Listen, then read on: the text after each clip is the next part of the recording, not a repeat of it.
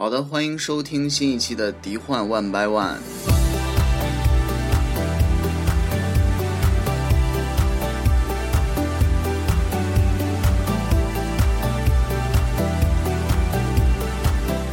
呃，我还是你们的 Teddy，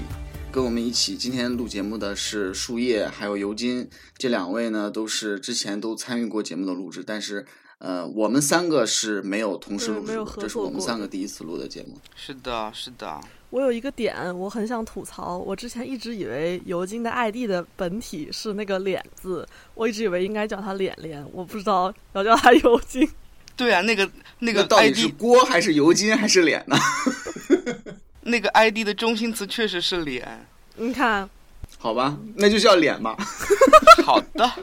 对，因为群里大家确实叫的尤金。嗯，因为尤金比较显眼，对对对，但是脸才是本体。OK，我们大家都记住了。自从上一期节目到现在，我们已经好几个星期没有录了。因为疫情的影响，对对对，其实也没什么影响，是吧？对 就这么一在家说待着呢。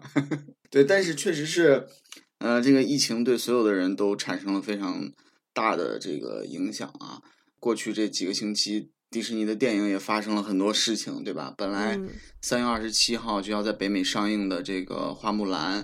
也是全球撤档了。嗯，这个漫威的黑寡妇本来是定的是五月一号呃上映，现在也都撤档。随着这个疫情在全球的蔓延呢，很多国家和地区的影院都关闭了。那么三月初在北美上映的皮克斯的二分之一的魔法，到现在在全球也就仅仅获得了刚过一亿美元的票房，北美是六千一百多万美元。对我都没有机会出去看，本来还很想去看的，但是实在是不敢出门了。但是这个这个片子已经上了数字版了，就是昨天刚刚在 iTunes 啊什么各种平台上了数字版，可以去买。对，然后是四月的三号呢就会上线这个 Disney Plus。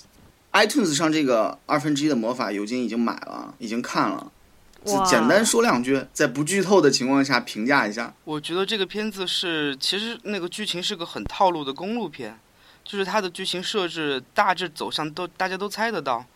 但是里面有很多你意想不到的小细节，会让我觉得这个片子其实在考虑的时候，其实考虑的非常周全，就是嗯他会把一些很很简单的、很很意想不到的小感动的点放在里面，然后给这个看起来好像很套路的故事。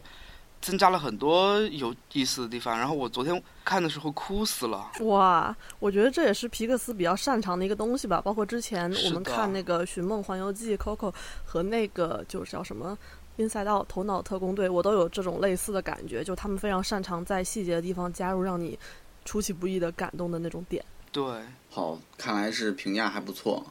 期待一下，期待一下嗯。对，对，四月三号上 Disney Plus 之后，我们看一下。其实这个电影还是很有可能在国内院线上映的。希望如上映如。果好的话，我们再去院线支持。对，对就算延期也是可以上一下的。是的，嗯，现在迪士尼旗下两部电影已经定了，会在一连就是最早的一批新片啊进行上映，一个是那个《乔乔的异想世界》，还有一个是呃《野性的呼唤》。嗯嗯，对，这两部都是福福斯，一个是福斯探照灯，一个是那个二十世纪，呃，已经没有福斯了，就 探照灯影业和二十世纪影业 对，但是但是不是说重映的名单里面已经确定有 Coco 了吗？哦，是吗？啊，对，那是重映的嘛，啊，我就说哦新片。哦哦哦，嗯对对对新片哦，好的好的，明白了。我们今天要讨论的这个话题呢，呃，是 Disney Plus 自从上线以来推出的五部原创电影，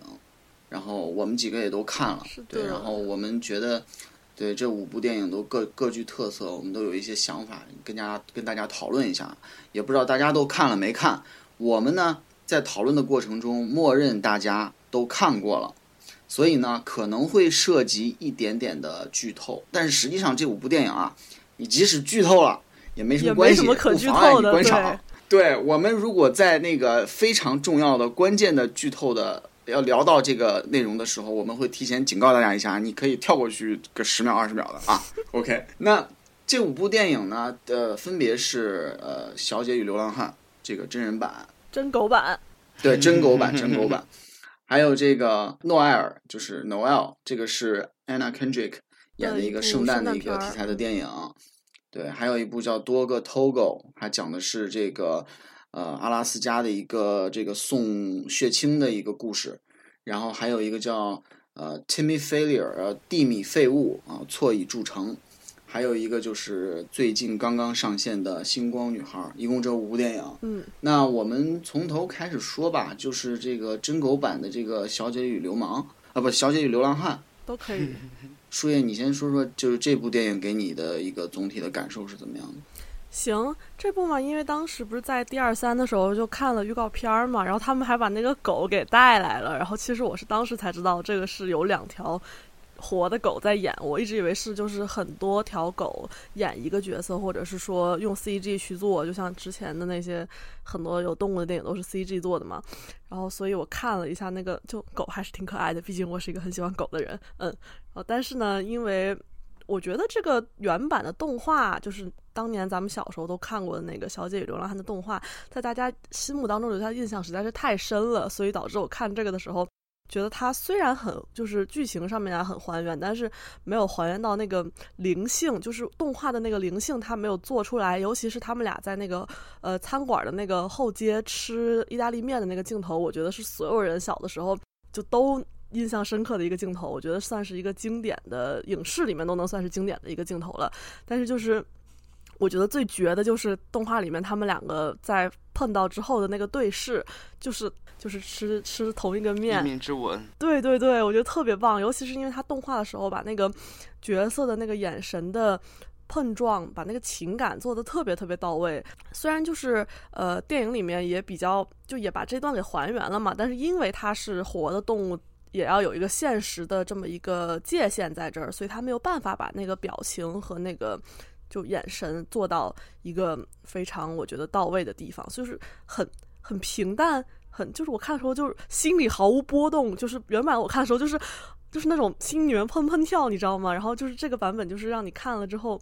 他们确实是还原了同样的东西，但是就没有那个波动了。我个人是不是特别支持这一整系列真人版画的这个举动的？所以这一部怎么说对我来说中规中矩吧。狗是很可爱，但是嗯，当然原版动画更好一些。嗯，那尤金觉得呢？我也是，嗯，小时候看过动画版，然后很喜欢动画版。然后因为这一次的片子大部分的角色包括剧情都是呃还原了之前动画版的，也确实是因为有那个真狗的原因。然后表情不是那么的丰富，就确实会有一点把那个经典镜头打折扣。但是我想说的是，我很喜欢那一部这部片子。然后它整体的那个配乐是重新全全部重新写了的，嗯，只有贝拉诺塔那首歌是完全几乎完全一样的编曲。确实音乐很好听，我也觉得是。对，真正被那个镜头感动的是那首歌啊。对，所以，所以我当时看真狗版电影的时候，我就觉得那一段的感动和我当时看动画的时候是一样的。所以，其实对于你来说，这个电影它好，最好的地方就在于通过这个配乐，然后还原了当时给你带来的这份感动。我的理解是这样。是的，是的。对，其实我的感受跟。呃，树叶比较像吧，比较类似。就是我在看这部电影之前啊，还专门去重新看了一下那个动画版。哎，我没有哎，我就是完全就很多年没有看过了。嗯，我是我确实是很小的时候看的这个动画版，所以已经都已经有点忘了。我就先看了一下动画版，然后我再。看这个真狗版，我是觉得确实还原度做的很好，而且就是说，它从一个动画像一个真人真狗的这么一个转换做的也是，就是比较呃自然吧。但是，呃，除此之外，没有特别就是让我觉得印象深刻的点，尤尤尤其是我是在那个手机跟电脑上就是看的嘛，分了分了两次把它看完了，它那个画面整体上非常的暗。所以就是你在普通的设备上，就是效果不是特别好。估计如果他要是在影院里放的话，可能效果会更好一点。对，我不知道他拍的时候是打算在电影院里面放，还是从一开始就打算在线上放的。这确实不知道，不知道啊，因为他们都是迪士尼影业出品的。对，是呀。所以当时我看完那个真狗版的时候，我就在想，他其实真的应该上影院。是吧？嗯啊，不过这部片子我觉得也从很多细节可以看出来，迪士尼的一个与时俱进吧。怎么说？就是从很多角色的细节上面，你比如说，我就举个例子吧，那个主角夫妇俩，就是 Jim 和 Darling，他们两个本来在动画片里面，我记得是一对白人夫妻，然后生的小孩是一个儿子，然后这一部里面改成了一对就是跨种族的，就是一个非裔美国人和美国白人的夫妇生了一个混血的一个女儿。就我当时还疑惑了一下，我说我明明记得原作里面是儿子，我还去 Google 了一下是不是儿子，然后发现确实是把那个小孩给改了。虽然就是，呃，差别不大，但是就是说，算是时代的进步吧，只能说是这个动画当时是五几年的片子是吧？对，太早了，那都已经是另一个时代了。那 当时的美国跟现在的美国完全完全不一样。观众也不一样了。你要现在再那样拍，可能会大家可能会说，哎，你迪士尼怎么不搞那个政治正确了？OK，下一部片子是这个诺埃尔。对，呃，这个片子我觉得它是一个总体上来说就是一个合家欢式的圣诞喜剧，保持了迪士尼的这种喜剧电影的风格吧。嗯，就是我看到这种圣诞电影的话，我就会想到，呃，以前就是九几年一直到零几年的时候，有一个迪士尼的系列电影叫就叫圣诞老人 Santa Claus，但是那个 Claus 后面加了一个 e，Tim 嗯 Allen 主演的，对，就是圣诞系列的这个合家欢的电影，总体上的感觉都是这样。那这一部由于有这个 Anna Kendrick 她的表演，我觉得她的表演当然是很不错的，包括其他的几个这个喜剧演员，他们配合都很好，嗯而且整体的感觉是很可爱的。就像你刚才说的，这个呃，《小姐与流浪汉》的，它这个呃，迎合了当前的一些呃政治正确也好啊，或者说进步的思潮也好吧，对一些诉就是其实诺埃尔这个电影的剧情，它总体上来说也是在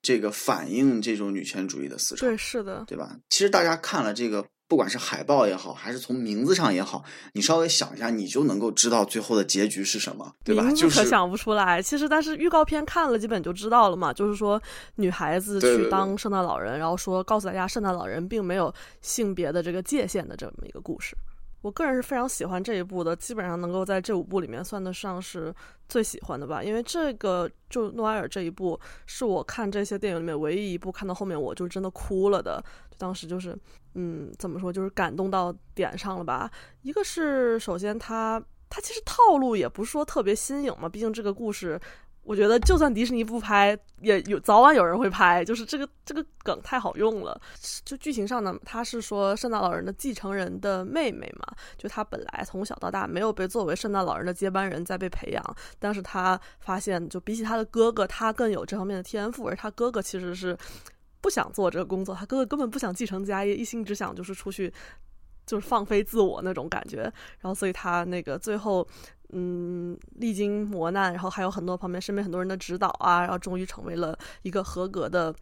第一个女性圣诞老人的这么一个职位。尤其是我觉得最让我感动的，就我哭了的那个点，就是说她在那个惨，就是那个怎么说无家可归的人的那个收容中心里面，有个小女孩和她妈妈，然后小女孩是聋哑人，她跟那个小女孩用手语交流的时候，嗯嗯我的眼泪就就下来了，因为她这里面的一个。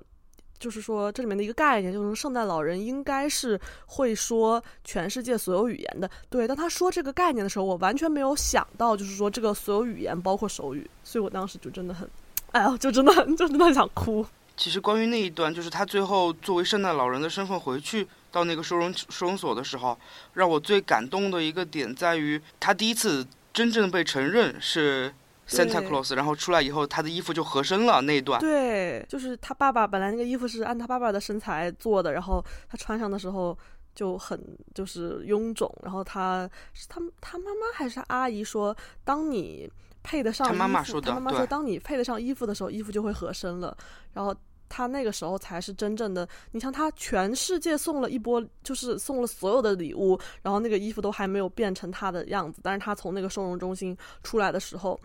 他才真正的成为了 Santa Claus。其实我觉得圣诞电影啊，拍到现在这个地步，嗯、想出新意其实是比较难的。嗯说实话，对我其实联想到的是今年金球奖获得那个最佳动画长片的，叫克劳劳斯什么圣圣诞诞节的秘密，它是一个所谓的圣诞老人起源故事。嗯嗯嗯，对，它都是围绕着圣诞老人在出一些呃新的想法吧。能有这些新的想法，我觉得都是都是非常不错的。而且我觉得这种片子在圣诞节的时候，大家就是全家一起看啊，然后可以鼓舞一些就小孩子，或者说对于圣诞节抱有一些幻想的小孩子，就我觉得这很正常。包括我的我小的时候是其实是相信圣诞老人存在的，直到我妈告诉我我的礼物都是他放的，就 对我其实我的圣诞老人就是我妈妈了，所以你看就是什么样子的。都会有。那好吧，那我们再看下一部电影吧。这个多哥这部电影是个人认为是这五部里面质量最高的。嗯，制作水平上，对制作水平、编剧，包括这个这个整个的色调啊，而且就是两段时间线的这种穿插交错，其实让人看的就是你你会跟随着这个狗跟人的这个成长的历程一一起就是。推进下去，这样一种感觉，你并不觉得说两条时间线穿插在一起会很乱，并没有这么这么觉得。而且最关键的就是这部片子它都是真狗，这个也是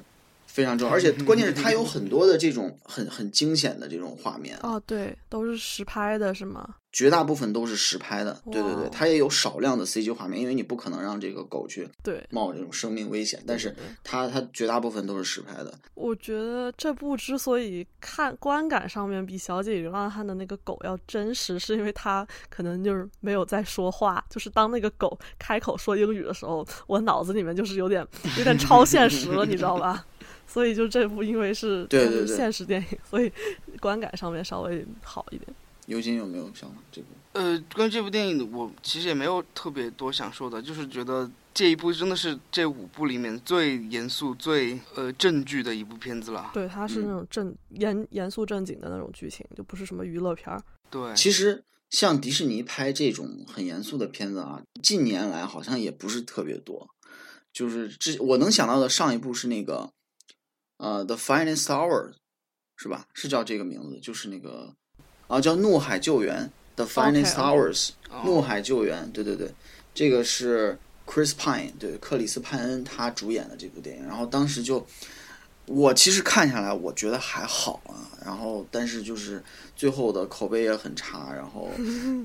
这个票房也很差。但是其实我觉得这一部 Togo 就跟那个稍微有点像吧。我觉得他可能胜在这个编剧，胜在这个狗。啊，可能就是这样。那整体给人的气氛，呃，只看他救援的这一条线，呃，只看他送雪清的这一条线，你的你的心这个心始终是紧绷着的啊。我觉得这是一个，呃，就是这种严肃类型片他做的比较好的地方。嗯，那下一步是这个地米废物啊，Timmy Failure 啊，错以错以著称，这个。这个树叶好像非常喜欢这一部，对我还蛮喜欢的。首先，这个片头 “mistakes were made” 这句话，就是说是这个小男孩这个主角他的一句口头禅，就是每当有人问他说你这个事情怎么搞砸了，搞成这样，他说那没办法，mistakes were made，就是这个事情已经这样了，你还想让我怎么办？就表达了他对就怎么说一个生活的态度吧。就这个小孩他，首先他跟。绝大部分电影主角一样是一个单亲家庭，然后他是被一个单亲的一个妈妈抚养长大，因为他爸爸就是离开了他们家就走掉了，就不知道为什么有一天突然就走了，然后所以是，然后他们俩过着非常就拮据的日子，他妈妈一天要打两到三份工，然后才能供他上学，但他也没有好好上学，嗯，怎么说？他比起学习，他觉得他自己幻想自己是一个侦探嘛，就整个故事其实是稍微有一点。有一点这种很悲观的这种气息在里面，就是因为他所有的东西都是他自己想象出来的，包括他的唯一的朋友都是他自己想象出来的。就关于这个朋友，就是这个熊嘛，这熊的名字叫 Total，然后他们两个的名字加在一起就是完全的 failure，Total failure，对，完全的废物。我当时还在想，我说这个如果翻译成中文怎么翻啊？就是因为这个废物，这个我是查的是就是台湾那边哦那个书，对于书的这个原著，它叫地米废物。那如果是 total 的话，就可以翻译成妥妥，就是妥妥妥废物。啊 啊，这个也 确实错哎。他自己给自己写编的那个侦探社的名字就叫妥妥废对对对，是妥妥废物公司。关于这个熊，我有很多就是想法，因为一开始的时候，他把那个他是形容，因为整个电影是以他自己主角为视角嘛，他是形容这个熊和他是怎么相遇的，他就是讲的非常细节，讲这个熊如何从那个北极就是一路到一路逃脱到美美国，然后怎么过美国边境，然后怎么到他家，然后怎么吃了他的那个早餐麦片，他俩成为朋友。我觉得就是我有那么一瞬间，甚至相信了，我以为这是一部就是奇幻电影，并且真的有这么一只熊和他做朋友。直到看一看，然后我发现就是就他身边的人和就是街上面的人对于这个熊的所有的行为是没有反应的，是没有互动的。我才发现这个熊可能不是真的存在的。可能是他想象出来的，然后这个呃想法到后面也印证了，这个熊确实是，就是说他因为家庭的缺失和父母对他少很少的关心，然后导致他自己给自己编了一个想象出来的朋友。但是他其实始终没有直接的戳穿这一点。对，没有戳穿这一点，是你要自己想。对对对，你知道最后。他不是把他那个熊送到了动物园嘛？然后后来他在经过那个对老师一一番劝说之后，他又去接他的时候，他不是去找他妈的男朋友，然后他妈的男朋友没有对对没有告诉他说，OK，你这个。怎么怎么着？直接问他就说是不是在动物园儿对，而是然后跟他一块儿去接。对，他从始到终没有没有去戳穿这个小孩儿这个想象。我觉得其实就体现的是一种，嗯，虽然你刚才说了啊，整体的电影的氛围很悲观，但是你考虑到他的这样一种讲述故事的方式，你会感觉到就是其实他还是被大家所。所尊重、所关爱着的，起码拍电影的编剧的本人，他是希望说，啊，是这个能够善待，对吧？我们能够善待每一个这种与众不同的人，能够去尊重他们特殊的一些想法。嗯嗯，我觉得是有这个点在里面。我就想说，这个电影让我想到，就是前段时间刚刚在电影院看了那个《Jojo Rabbit》，就是那个乔乔的异想世界。它两个电影都是由这么一个年龄非常小的小男孩当主演，然后他们都有一个单亲妈妈，都有一个想象朋友。只不过一个是，你看，就是 Timmy 的这个想象。就比较人畜无害，想一只北极熊当朋友，然后那边周周想了一整个希特勒来给他的自己当幻想朋友，但是他的这个拍法和故事的处理方式其实都还蛮像的，然后都是讲就是说一个不太合群的一个小孩如何就是在自己的世界里面就是幻想世界嘛，片名点的已经很到位了。我觉得这部电影它不是一个特别典型的迪士尼电影，我现在还。没有想出一部就跟它比较类似的电影。嗯，你看很多人对于这部片子的评价都说它的一个呃特点叫做呃 deadpan humor，叫不动声色的幽默。对，就是说有点黑色幽默了已经。对对对对对，就是呃里面的人也不是在哈哈大笑的，然后你看了之后你也不会哈哈大笑，嗯，但是你能够去很明显的感受到他给你传递的那种那种黑色幽默的感觉了，而且。我相信任何一个有过这种不合群的经历的人啊，看了这部电影都会产生一定的共鸣吧。嗯嗯嗯。啊，我觉得我作为一个成年人，我看完之后，我有一个强烈的感受，就是感慨我的这个想象力，或者是说我我纵容我想象的这个能力在不断的消失，想象力变得匮乏。呃，也不是，就是有的时候你真的会。嗯，如果你在开始胡思乱想的时候，你有的时候会给自己设定一个一个界限吧，你就觉得好像，哦，没有必要再去胡思乱想，就是这些东西都是没有意义的，呃，它对于我生存在这个社会上没有什么好处。嗯，就有的时候你真的会，你长大了之后真的会会有这样一种感受吧，反正就是一种很无奈的感慨。对，相反，Timmy 这边他相当的遵守自己给自己界定的一些就是幻想世界的一些规矩，就包括从他说话的时候的一些用词就能看出来，就他一定选择，就比起我们说 yes 和 no，他一定要说 positive 和 negative，就是 永远他都是这样说话的。affirmative，对 affirmative，对 negative，就真的就有时候听多了，你觉得这小孩好烦啊。包括他身边的人也会觉得，就是你为什么要这样讲话？你能不能像一个正常人一样讲话？他还是要坚持用他自己的那套。规矩跟别人沟通，就是像自己的一套暗号一样。包括他那个侦探社，然后还害惨了他的好朋友，把他好朋友卷入了很多奇奇怪怪的事情，然后跟他一起被骂。尤其你你呢？这部片子我没有什么特别想讲的，因为我当时看完了以后，呃，有点一头雾水的。你是有哪些地方没明白吗？就是也许是我也是长大了，现在变得不太不太理解一些，就是太太奇思妙想的东西。就是我我会我会觉得他很多行为让我觉得不可思议啊。哦，确实是。就是他为什么一定要这样？对，对就是呃，对，有一种就我我我感觉我自己在看这个片子的时候，就是特别带着批判的眼光，就是我仿佛自己就是一个不太，我我突然现在现在想起来觉得不太好，这种就是我把自己变成了一个大人来看这个 这个这个电影。你就是一个大人，我们在座的各位都是成年对，人。其实我我真的我看完这部电影之后，我是一直在反思的，为什么也不是为什么吧，就是很无奈，就是很感慨，就是没有办法，就是成了一个大人。我是明显感觉到这部电影它它不是一个典型的迪士尼电影，对，包括它的结局也不是。你以为他发表了那一番演说之后，会有一个特别完满的一个大大家哎都很高兴的一个结局不，会，不是的，他仍然在看那几个俄罗斯人，然后把这一切都归咎到那个女孩身上。他从头到尾没有跳脱出他的那个想象，就是一个很有意思的故事对。他到最后也没有出来。对对对对对我觉得还是挺有意思的。这部电影比较典型的体现了，就是说，呃，Disney Plus 给这种小成本的也好，或者是说更多元化的。呃，这种不常见的类型的迪迪士尼电影吧，提供了一个发行的平台啊一个，因为毕竟你看现在的院线电影都是这种呃大 IP 对吧？超级英雄或者所谓的奇观电影啊，用那个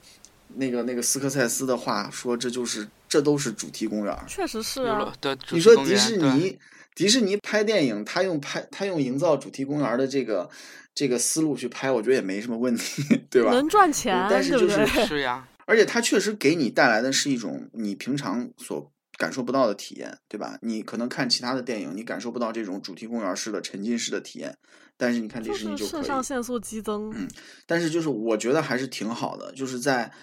最近这几年，迪士尼的各种大 IP 的电影、超级英雄的电影的票房不断飙升的时候，所有的人都在批判你在大举的这个收购，嗯，甚至是说给电影市场带来了一些这个负面影响的时候，哎，出现了这么一个平台，能够让迪迪士尼继续的去拍这种更加多元类型的或者小成本的这种是的。这种电影，我觉得是非常好的一件事情。希望能够看到越来越多的稍微小众。对对对，其实其实那个我我自己都很更希望在迪士尼能够看到更多元的类型题材和和一些别的东西，而不一定全是这种就是呃合家欢式的呀，或者所谓的主题中公园式的电影。那最近上线的一部呃 Disney Plus 的电影是这个《星光女孩》（Star Girl）。呃，这部电影其实我还是挺喜欢的，我我看了不止一遍了。哇哦，因为不错，对，因为我当时看预告片的时候，我就觉得特别像之前的一部迪士尼电影叫《仙境之桥》嗯 （Bridge to Terabithia），它的设定有点像，就是都是一个小男孩儿，然后他可能在生活当中有一些不不不顺，他的生活并不是特别顺利，他在学校里面可能也会遭人歧视。这个时候出现了一个新来的一个女孩儿，这个女孩儿呢，呃，浑身散发着这种这种神奇的这种光芒，仙子的啊气质，对，就是有一点那种仙女一样同的感觉对然后就慢慢的、彻底的改变了这个这个男孩的生活吧。啊，我觉得就有点儿，就从预告片来看就有点儿像，但是呢，《仙境之桥》那部电影里面那个女主叫 Leslie 嘛，她嗯其实是一个挺完美的一个形象，她就是不断的去把这个男主带到一个。一个神奇的世界里面，让他展开不断的想象，啊，陪他一起去奔跑啊，陪他一起去成长，然后最后这个女主是不幸遇难，就是你会发现哦，就是一个完美的仙女形象，最后啊非常惨，就你谁看了都会哭，真的特别特别感人。但是《Star Girl》这部电影呢，你看完之后发现不是这个女孩，这个女主 Star Girl，她虽然是身上也有很多神奇的点，就包括她怎么会呃知道每个人的生日啊啊、这个这个感觉好像对，就你可能以为就是她有什么魔法什么的，但是你看到最后，你会发现，就其实她并不是，她只是普通人，只是她比别人更关心而已。对对对，他也他就是他们两个人坐在石头上嘛，然后那个呃，Star Girl 让那个 Leo 说，呃，你你你你你怎么着什么想象一下，就让他想象一种下雨的那种场景，然后就真的就下雨了。嗯啊，然后那个 Leo 就问他说：“你是不是怎么怎么着？”然后 Star Girl 说：“没有，我什么都不知道，我什么都不是。”啊，其实他真的什么都不是，就是就是这么巧啊。然后里面那个呃恐龙夏令营的那个那个那个男的不是跟他说，有些人就是这样嘛，确实就是有些人就是这样。他呃，你可以把它认为是一种，就对于自然的感知力更强。我觉得是这样。对对对，后面来看这个女孩，她她也会犯错，对吧？她而且到最后一个很关键的情节就是，她犯了一个错误啊，这这块儿可能会有一些剧透啊。就是你是说那个女生的弟弟的那个自行车那段吗？对对对对对，嗯对，那个确实是。这段你我一开始看的时候没有注意到这一段，啊最后才发现它是一个重要的一个转折点吧。是的，是的。啊，就包括最后他有一段时间，他甚至去尝试呃去融入。做一个哎普通人，融入这一段，对他跟 Timmy Failure 也有点像，对吧？Timmy Failure 也有一段就是确实挺啊，确实挺像。这两部电影还是有很多相似之处的啊。然后他后来发现，首先他是发现，OK，我自己嗯没有办法做一个普通人，我还是得坚持做 Star Girl，做我真正的自己。另一方面呢，他也认识到了，OK，我可能有些地方做的也是有错的，我需要给别人道歉。而且他这个名字也非常有就是浪漫的气息，就是说很有意思。就是说他上来，大家问他你叫什么名字，他说我叫 Star Girl，那个 Carol Caraway，就是她的名字就叫星光女孩，而不是一个正常人该有的名字。然后到后面我们发现她其实是有一个本名的，她本名叫 Susan，但是她问她说你如果你本名叫 Susan，那你干嘛要自己给自己起一个怪名字？她说我们每个人都是死去的星星的灰尘。我觉得这句话好好浪漫啊。还有就是说，我觉得他很多句子都非常的经典吧。而且他那个发表演说的时候，他说花之所以那么美，是因为它花了那么久的时间去就是生长和绽放，也算是给我们现在这个快节奏的社会大家点醒了一些东西。我觉得，尤金好像之前我们聊的时候，我不太喜欢这部电影。对对对，这个说一下原因。对我我不太喜欢这部电影，就之前我看的时候就在跟老大讲，说那个就是这是我这么多年观影和看所有类似音乐类型的电影的时候，头一次从灵魂发问。为什么这部电影要唱歌？就是我，我不，我不讨厌这里面的歌，也不觉得我，我也觉得 Grace 唱歌很有自己的个性，很有特点。但是我就是不理解为什么那个时候在那个场景他要唱这首歌，因为在我的习惯当中，就是如果是这种类型情况下的歌唱，歌词是和剧情有关的，就是是推动剧情的歌词。然而我听歌就是觉得是很抽离，就是觉得这首歌好像不应该这个时候出现。我我甚至觉得它要么是作为那个插曲或者背景音乐，都比唱出来好。你主要最觉得奇怪的是不是他们在操场上唱歌的那些那些片段？尤其是第一次，他第一次就是还没有穿那个啦啦队服的时候，嗯，哦，拿着尤克里里，对，就是突然出现在了那个呃球场上，然后突然拿着那个尤克里里唱了起来，当时我就一脸的问号我。觉得这就是这个角色的特点啊，他就是会做这些奇对，这就是他的神奇之处啊！对啊，他做出的事情就不是常人能做出来的事情，所以他才他才与众不同嘛。正是因为他有这种连啦啦队都做不到的这种这种能力，他唱一首歌，然后立马就鼓舞了全队，对吧？然后所以人家才让他加入啦啦队，然后他才用自己的这种感染力去感染所有人，然后把一个原本都这个很混乱、很糟糕的一个啦啦队的表演变得非常的非常的精彩。然后球队也开始获胜了。对对对，我觉得就是这部电影它本身并不是音乐剧，但是呢，它出现的很多片段是以一种音乐剧式的表演呈现出来的。对啊，尤其是后面有一个那个 We Got the Beat，还有第二次唱那个 Be True to Your School 的时候，它就是一个音乐剧式的表演，所以可能看着稍微有一点突兀吧。但是我觉得我作为一个我作为一个迪士尼粉丝，我我可以接 接受。毕竟就他们做出什么样的东西都不奇怪，而且就是这个大框架已经在这儿了，你从一开始你就应该已经打好提前量，就这个女孩她做出什么样的事情都不会奇怪。我没看过那个，我没看过原著，然后就不是特别知道这个角色的设定。然后包括之前的那个预告，我是属于那种呃自己看电影之前最多看一个先导预告的，我不会太多去看就是预告里面的东西啊。嗯，对，然后就是属于一个完全白纸的状态去看这部片子，然后就就被猛击了一下因为。他预告给你的也不是特别多，我看预告的时候完全没有懂他要讲什么，我以为就是一个那种呃爱情片儿，就是一个不太一样的女孩儿和就谈恋爱的故事，我就以为仅此而已。说到这个原著呢，我看了一个报道，他就是采访了这个导演，呃，编剧，编剧跟导演好像是一个人吧，我忘了。这个编剧就说，呃，原著里面到最后呢，这个星光女孩她是在离开这个地方之前，跟那个呃 Hillary，就是就是那个就自行车的那个小孩儿，他姐，那个姐姐，嗯啊呃，对峙的时候是被他扇了一巴掌，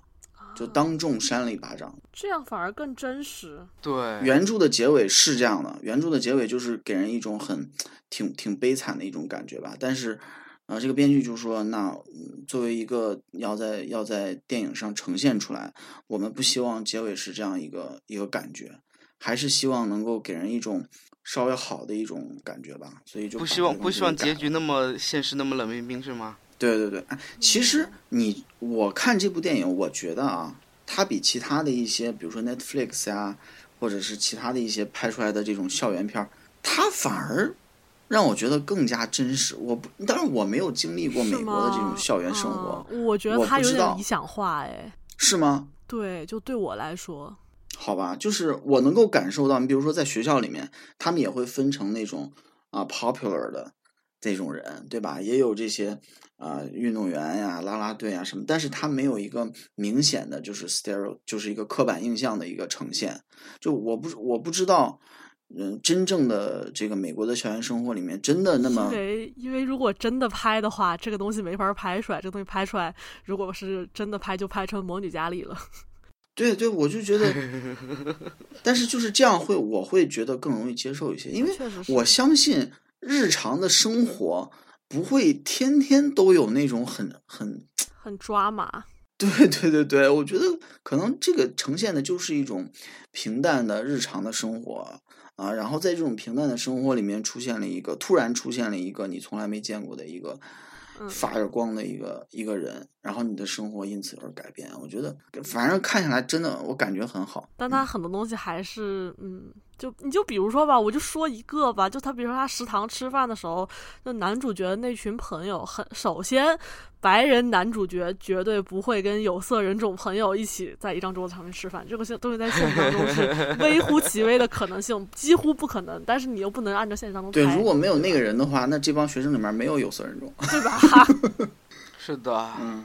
哎，说说那个一点就有点不符合播出标准了。对吧？对吧？所以就是必须要这样，毕竟创作你还是得这是没办法的，尤其迪士尼电影嘛，我天呐，你看现在迪士尼的片子，肯定都得有这种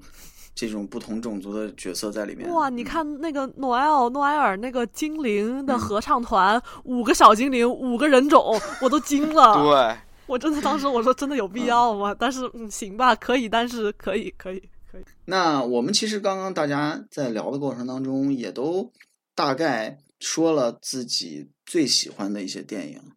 那能不能给大家，比如说做一个推荐，或者说一个大概的一个排名吧？你在这五部里面，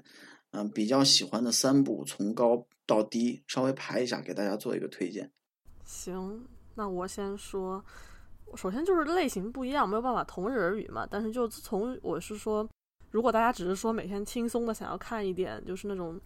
嗯，茶余饭后找部电影看，我首先推荐的应该是那个诺埃尔，因为它首先它很它娱乐，它有笑有泪，就是作为一部嗯。电影，一个就是当你没事儿的时候想看一看的东西，它是我觉得分数会非常高。然后就还推荐那个 Timmy Failure，它是属于有点黑色幽默，然后适合你想要思考一些东西的时候看。Timmy Failure 和 Star Girl 我觉得放在一起吧，就都是这两部都是适合你想要稍微想想人生的时候就看一下的东西。然后 Noel 是想你就是单纯的想快乐的时候看的东西。OK，那尤金呢？我的话，我会比较第一第一推荐的应该是多哥，因为这个这个片子确实制作水准在那里，然后你就会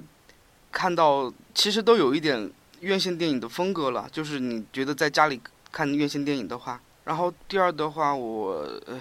我还是会会推荐《小九与流浪汉》，因为 就不管你是不是动画的粉丝，其实这个故事是好的。第三呢？呃，第三的话是《Noella》，因为因为很轻松，而且是不需要带什么脑子就可以很愉快的的一个过程。大人小孩都可以看懂。对，我个人最推荐的当然是刚才说的是多哥，这个是一部好电影，就是你可以就是非常肯定的说它是一部好电影，它的讲故事的方式也非常的好。然后第二推荐的是呃《星光女孩》，啊、这部电影就是呃除了这个让你看完之后感觉非常的温暖之外呢，我觉得最重要的是它在它在传递一种价值观吧，就是希望我们能够更包容。我们对其他人能够更友善，我觉得这真的是我们，尤其是现在这个这个时候我们最需要的东西。我们所有人都需要这样的精神。然后第三的话是那个《Timmy Failure》蒂米飞舞，因为这是一部很特别的电影，所以一定要看一下。那差不多，那我们今天就就就聊这么多吧，也都时间挺长了。这一嗯期可能是我们有史以来最长的一期，我觉得得捡点东西。啊，然后感谢树叶，感谢尤金，期待着下一次能够呃更快的跟大家呃再相见，好吧？当老大说出这句话的时候，说明他不知道下一期该做什么主题。对我现在没没想好，请大家都来贡献一下那个选题。哎，我们下周是迪幻的又一个周年纪念日啊！哇真的啊十一周年了，嗯，十一周年了。好厉害啊！下周我们看情况吧啊，我们看情况。过个行，先这样呢，大家再见，拜拜。